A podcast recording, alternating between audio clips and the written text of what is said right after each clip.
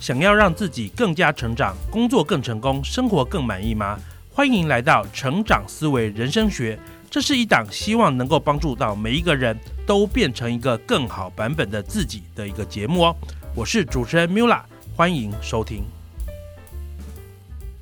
Hello，大家好，欢迎来到我们今天的成长思维人生学第十一集哦，EP 十一。那这也是我们今年二零二三年的最后一集哦，所以我们就来跟大家聊一聊二零二三年。啊，你到底完成什么？我们来回顾一下。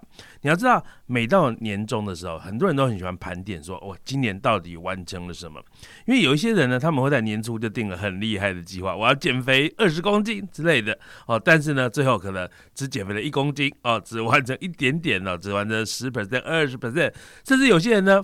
不进反退哦，就说我要减肥二十公斤，最后反而胖了两公斤哦，所以不敢去做计算。到了年底，就好像忘记我年初的一个目标啊，这是一第一种人。但是第二种人呢，有些人哇非常认真，一步一脚印去执行他今年年初的目标。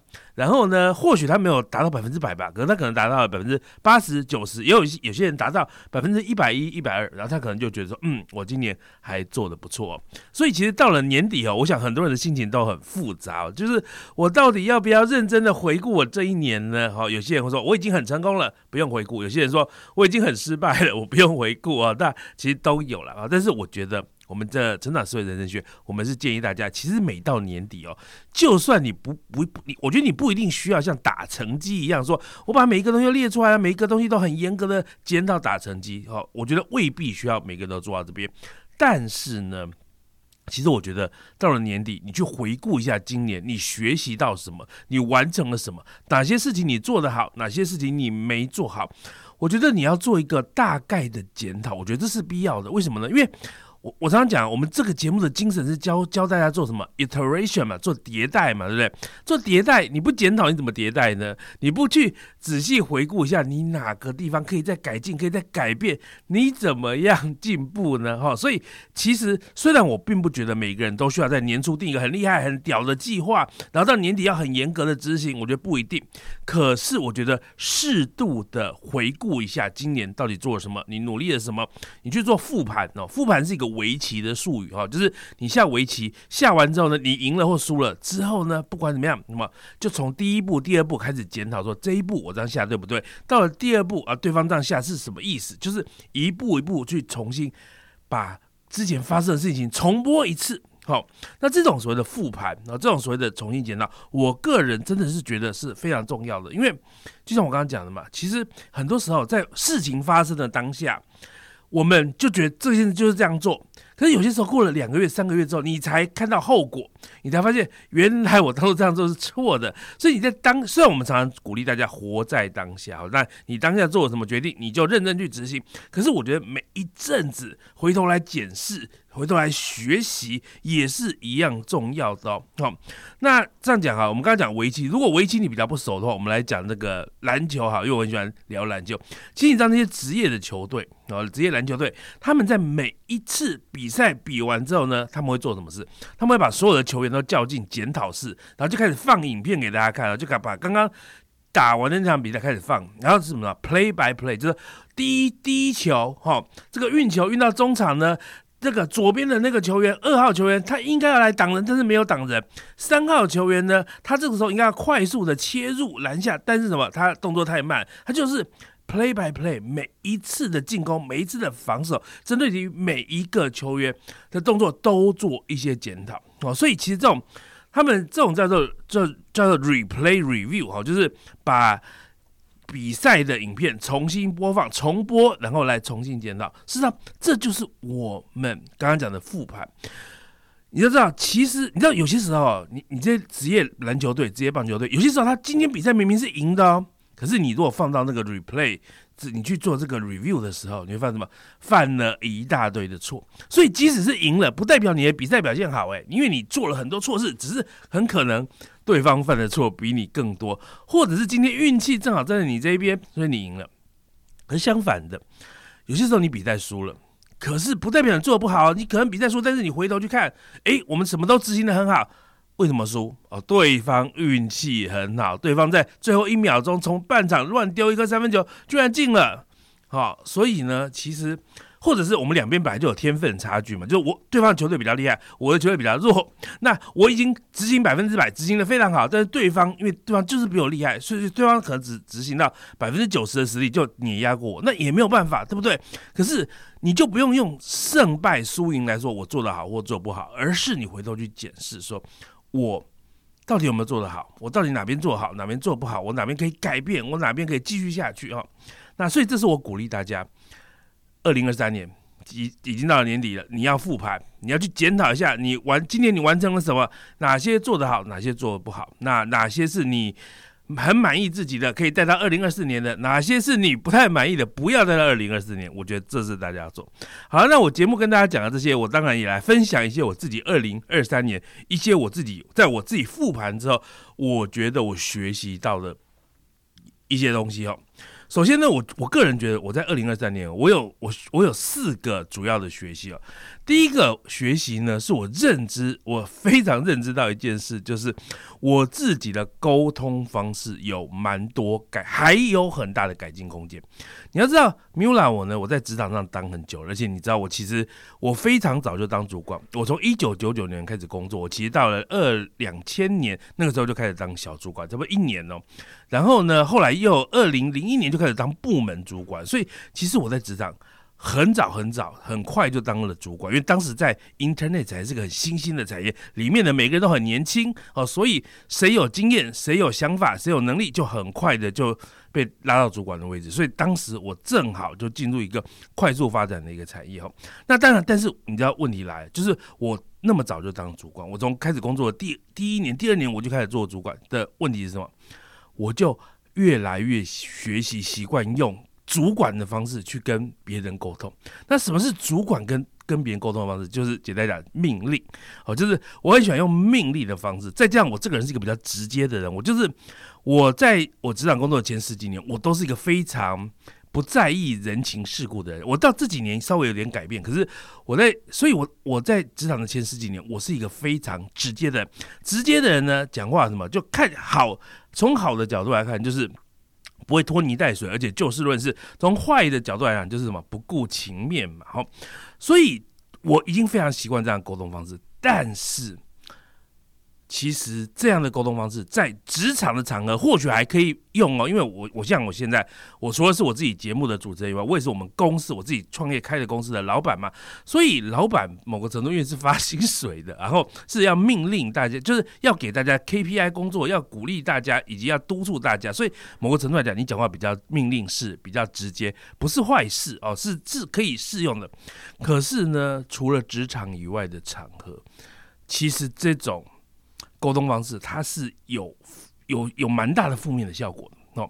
那老实讲，我也不是不知道这件事情，所以其实我我我从我职场这样讲，我在游戏局子那几年的工作，我的老板对我很好，他一直告诉我说：“Mula，你要学习做更好的沟通。”我当时理解，但不愿意接受，因为我觉得我就是我，我就是这个样子啊，我这样子的。做事方法虽然得罪人，可是也让我成功，也让我们的绩效很好。但是我一直都很感谢他提醒我，所以等我年纪越来越大，我开始知道说他讲的东西是有智慧的，所以我就开始学习一些沟通技巧。可是问题来了，我以前学的这些沟通技巧，学的这些沟沟通课，也都是职场的课程，因为你要知道，大多数的现在的的教育训练都是以职场为为标的嘛。那在职场的沟通。的方式，事实上，你把它拿到其他的地方，像举个例，拿到你的家庭，拿到你的社交的人际关系，拿到你的朋友之间，那不是能够完全移植的啊。所以，所以在职场里面，我们要确保很多事情是是确切交代，这些事情是确切沟通。可是，在确切沟通的过程之中，那些东西我们直接拿到。家庭中未必能够直接用啊，哦，所以我在今年呢，事实上我自己就就在沟通的方式上面，我觉觉得我真的非常需要改进，所以我今年有去买一本书，这本书我自己看的很，我很喜欢，叫做是赖佩霞写的，我想我想跟你好好说话。很有趣哦，在我买了这本书看完之后，一个月之后，赖佩霞就被郭台铭郭董选去当他的副手了啊！当然后来郭台铭没有参选，所以他也没有他也没有这个，他也没有真的出来当这副总统候选人。但是很有趣，就是我才刚看完他的书，其实我对这本书我是还蛮蛮认同的，而且我觉得对我帮助良多哦。所以，所以 当时吧赖佩霞居然参选，我说哇，这不是我刚刚看的书的作者吗？前上个月看的书的作者啊，真有趣哦。那但是我觉得我从这本书学到蛮多的东西。那另外一本我在今年也是看的书，这本书呢就不像。我想跟你好好说话，那个是比较在一个比较是家庭亲亲人之间的一个沟通。这边如何让人听你的，比较强调是影响力。那我当初为什么想看这个？因为我想说，我做 podcast 嘛，我做我们节目嘛，我希望更多人听我的东西，觉得哇，米拉讲的真好，呃，愿意听我的，所以我后来就去看这本书。其实这两本书当然切入方向不太一样，可是我个人觉得都让我有蛮多的学习的。那我想哦。我觉得我自己在这个沟通方式的这个检讨方面呢，就是我我觉得我我以往的沟通方式，就是我的分析很犀利，我的脑袋很清楚，我的论点很强。在在我说我跟别人讨论事情什么，我跟你讲，我永远是会议室里面最有道理的那个人。我有我很能说服别人，然后让别人无话可说，只能照我做。这招哈，在职场上。也不完美哦，其实并不完美，因为你终究还是会得罪的。有些时候有些比较死木死的方式会比较好，但是这个这招在市场上大致上还是管用。但是很不幸的，在一些其他的场合，在其他社交场合啊，特别是在家庭之中，这不是最佳解哦。所以这是我今年学习到的一个很重要的地方哦。好，那这是第一个分享，就是我第一今年我的第一个学习就是我认知到我的沟通方式要有很大的改善，要去学习，不是用理性纯理性出发，要更。重视对方的心情的的一种沟通方式。那我接下来分享第二个学习。今天我今天我第二个学习呢，我在之前一些节目可能有稍微跟大家分享过，就是我认为我今天学习到一件事，就是在工作方面，在人生方面，在时程安排方面。最佳化未必是最好的 啊，最佳化叫 optimization 嘛，就是你的工作效率拉到最高，你的时间运用效率拉到最高，可是你却就会丧失弹性，所以这个是我今年一个蛮深刻的一个体会。我我之前不是有录一集叫留白的时间吗？留白时间就跟大家讲说，哎，我我就是觉得我这个我上下班每天都听 p o c k e t 我听很多，我觉得我收吸收收很多，可是我却减少了我一些思考的时间。所以当你去努力最佳最佳化之后，你反而你少了那个 buffer，你少了那个留白的时间了。但当然，那个只是一个我今年的感触的一部分。我今年当然这件事我最大的感触，当然就是我们你知道的，就是呃有听我们成长思维人生学，应该有些新的听众。所以如果你是新的听众，我有个主要的节目叫做 N 观点。N 观点呢是台湾的，应该算是前排行相当前段班的，聊科技产业新闻，聊投资的一些趋势，聊一些商业分析的一个节目。这档节目呢，我以前我过去几年都是每个礼拜三集。然后，所以那是排的满满的哦。可是我今年做了一个大改版嘛，啊，在六月的时候，我说 N 观点我要改版，从一个礼拜三集降到一个月礼拜两集。哎，你知道从三集变成两集，我是有损失的。第一个损失什么？我们的夜配的 夜配的次数就变少嘛，因为一本来一周有三次可以夜配，然后现在一周只剩两次啊。虽然我们有稍稍涨价，可是实际上如果全部都接满的话，还是会少赚一些，少赚一些。但第二个呢，则是我觉得你知道在。这个很多 p a c k e t 排行榜里面，他都会看你的收听量、收听数嘛。你一个礼拜三集，你的总收听量一定比两集多嘛，所以这也会让我们在排行榜上面稍微往下掉哈。但当然还有第三个问题，就是有些人已经习惯我们之前的分类方式，因为我们以前是礼拜一聊科技，礼拜二聊，礼拜三聊时事，礼拜五聊投资。可是我们现在全部都混在一起，N N 观点我们就全部打上二点零版，就是呃礼拜一什么都聊，礼拜。是什么都聊，所以有些人习惯以往节奏也不习惯。可是你知道为什么我要改吗？是因为我真的哈，在前几年呢，我每周三集的 podcast 一，然后要我我每个礼拜还要写一篇这个电子报的文章哦。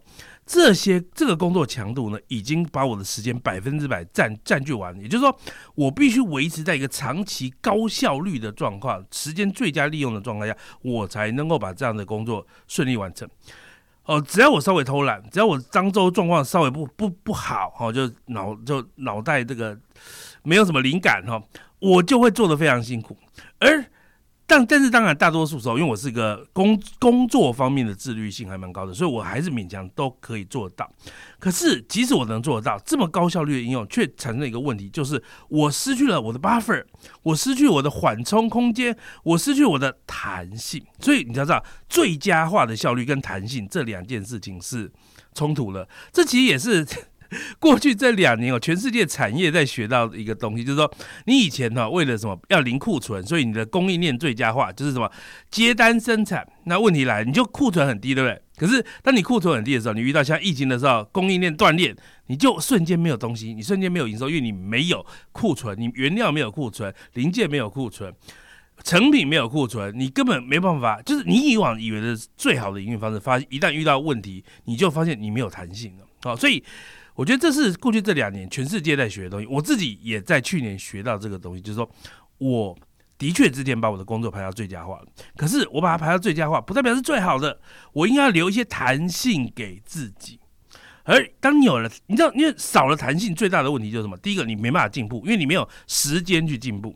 少了弹性第二个问题就是你没有办法应付变化，就像供应链断裂，全球产业就撑不住，因为之前太最佳化。同样的，如果我今天我的节目遇到一些问题或一些需要需要处理的事情，可是我没有时间去处理这个东西，所以没办法应付变化。所以你看，后来我在改版之后，我开始把工作强度降低，一个礼拜从三级变两级之后，我多了这个 buffer 的时间，你知道我我就开始都做什么？我就开始思考说，我的节目可以做什么改变？我的节目可以增加一些什么新的东西？所以，其实，在我们在今年下半年，我们就开始比较认真开始做我们的 IG 短影音。好，那还没有很成功了，但是我们以前是没有时间去讨。我我跟我的工作团队是我们没有时间去讨论这些东西，因为 Mila 太忙了。每次要跟 Mila 开会，表定一个小时的会议，我都只能聊十分钟了，因为我太忙了。但是我现在开始比较有时间跟大家去跟我们的员工讨论，哎，这个专案现在要面临什么问题？我们可以有尝尝试什么方向？好，所以在这种状况下。Buffer 来了，我我反而能够替我们整个公司的业务带进一些新意哈，所以大家回去听我之前讲的留白的时间，就一样的概念嘛，只是我们留白时间比较强调在输入的部分，好，输入就是啊，我们吸收了什么东西，我们吸收的东西不用跟到最佳效率。同样的，我在创作的部分，我在做节目的部分，一个礼拜三集，这种是输出的部分。其实最佳化其实也没有必要最佳化到那种程度。当然，你你你无论如何，你会希望做到比较有效率。可是别忘了要留一些 buffer，别忘了我之前跟大家一直讲很重要概念——无限赛局哦。那我们这个成长社会人生学重启之后，我们还没有认真聊过无限赛局。那无限赛局指的就是，其实我们的人生的各种职场的比赛都不是个短跑比赛，都是个马拉松。而马拉松有个重点是什么？你要有。你不要一开始就冲刺，全力冲刺，全力冲刺冲刺不了多久了。你要有喘息，你要有调配，好不好？这是我今今年第二个学习。那我今年第三个学习呢，是我可以跟大家讲说，我今年很认真，就是我开始学习一个东西，叫做学习怎么当一个配合者的角色。你要知道，我这个人啊，没有啦，呃，从小某个程度。比较偏人生胜利组，但我这样讲不知道有没有自夸自擂。可是说真的，你把我的资历履历放到所有人面前，大部分人会觉得我是人生胜利组。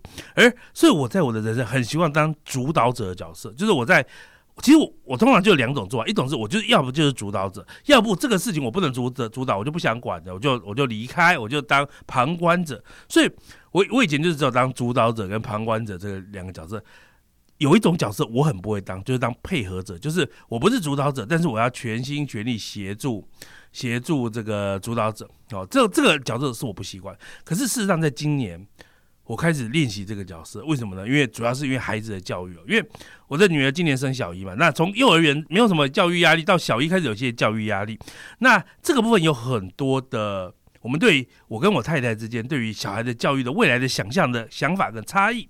然后也有一些实际上执行的困难的处理问题的想法的差异，可实际上呢，因为陪孩子更多时间的是我太太，而不是我，所以呢，在这件事情谁能够当主导者呢？其实不是我，我我我只我太太是主导者，而我只能够当所谓的配合者、辅助者。但是呢，在这个过程之中呢，因为我真的不太会当配合者，所以我很多时候我想说，虽然我明明没办法花一样多的时间去照顾我的孩子，可是我就说我的想法比较好，我要来主导这件事情，你要听我的，哈，虽然是你在做，但是 但是我的想法比较好，你要照我的。那当然，这中间就会产生很多的问题，因为你知道天无二日，国无二主，哦，那其实，在在很多事情上，真的。没办法同时有两个主导者，要只能有一个主导者。所以我也在这个过程中，我去学习说怎么样当一个好的配合者。配合者不不是说主导者说什么都东西都主导者算，可是配合者会尊重主导者，而且在而且去协助主导者。然后如果有些意见跟主导者不一样呢，配合者会用智慧的方式来做。你你知道我真的很久没有做这种事，因为我我以前呢，当然在职场上，你有些时候你要去配合你上面的老板跟主管嘛，哈，但是那种人对我来讲也就是。不多啦，而且那也没有很很长。后来某个程度到某某个年纪之后，我上面就没有什么老板了哈。但是我觉得这让我重新恢复，说思考说我怎么样做一个好的配合者哦。所以。我觉得这件事情真的是很重要，因为我觉得随着你的人生越来越大，你会开始知道很多事情你要放手，很多事情你不适合当主导。我在这个事情上不适合当主导，那我就应该当个称职的配合者。所以，所以这是我今年也在认真学习的功课。那最后一个很有趣，就是一个小小的分享。这二零二三年我的第四个学习是，原来我身为一个老狗，也是可以玩得出新把戏。我们不是常说老狗玩不出新把戏吗？那我今年玩什么新把戏呢？很有趣，是今年我女儿从九月开始学小提琴啊，因为她在学小提琴。我我们家有个惯例，就是我女儿学钢琴的时候，我老婆会陪着学，因为有点就是说，我们要知道第一个老师在教什么，第二个回家可以看看怎么，就小孩在练习的时候遇到一些问题，我们可以。不见得比他厉害，因为小孩真的天学习，因为天分好，但是至少可以跟他稍微讨论，或者提供一些协助，也可以跟老师讨论一些进度。所以之前刚我女儿学钢琴的时候，我我太太就陪着学。后来呢，我女儿要学小提琴，那我太太说她没空，所以呢就变我去学。我真的是一开始超痛苦，我想说天哪，我才我已经四十八岁，要明年就四十九岁，我干嘛学什么小提琴？我的人生已经不需要再学乐器了。我我年轻的时候学过吉他哦，但是呢。啊，因为真的是父母都是爱孩子的，所以就是为了孩子多住钱开始学小提琴，结果学了学学了到现在三三个多月，我也觉得还蛮有趣的。就是说，呃，虽然我还是没有打算说我要一定要学到什么高手，可是我至少还蛮 enjoy 过去这几个月在学小提琴跟练小提琴的一个过程了。所以或许更 long term 来讲，我觉得小提琴。呃，我可能预计学到一定的程度之后就就不再学，但是我可能会维持在这个程度，所以还蛮有趣的。那我这个年纪学小提琴，当然绝对不可能变成什么 演奏家、职业演奏家吧。可是我我能不能在我的门些一些 N 观点的活动，未来成长思维人生学的粉丝见面会，我就拉个两首曲子让大家开心一下，就拉的不好。可是你知道有些时候就只是气氛嘛，就是好玩嘛，对不对？所以以前我没有这个能力，可是我接下来有这个能力啦，所以这个就是一种。我只能讲老狗可以玩一点新把戏哦，好，所以呢，以上这四点就是想跟大家分享的东西啦，好，就是我在今年的一些学习啊，来这个 summary 一下。第一点什么？我我今年学习的重点是我认知到我自己的沟通方式有很多的改进空间。第二个我的学习是我我学习降低最佳化的效率，来换得更多的弹性。第三个学习是什么？学习当配合者啊。第四个学习是什么？哎。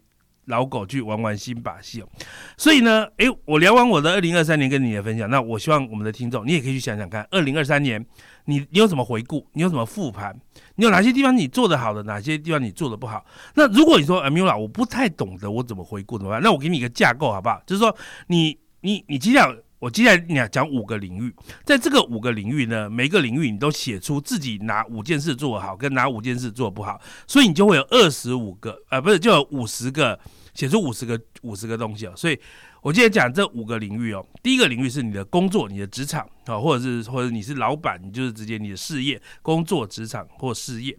第二个领域是你的个人成长，你的个人你自己的能力，你自己的自我成就。然后你自己的学习、个人成长与学习，第三个领域是你的家庭跟情感关系哦，你可能已经结婚了，还没结婚，然后家庭与情感关系。第四个是你的健康，第五个是你的财务跟投资哦，你的财务的状况，你的金钱的状况。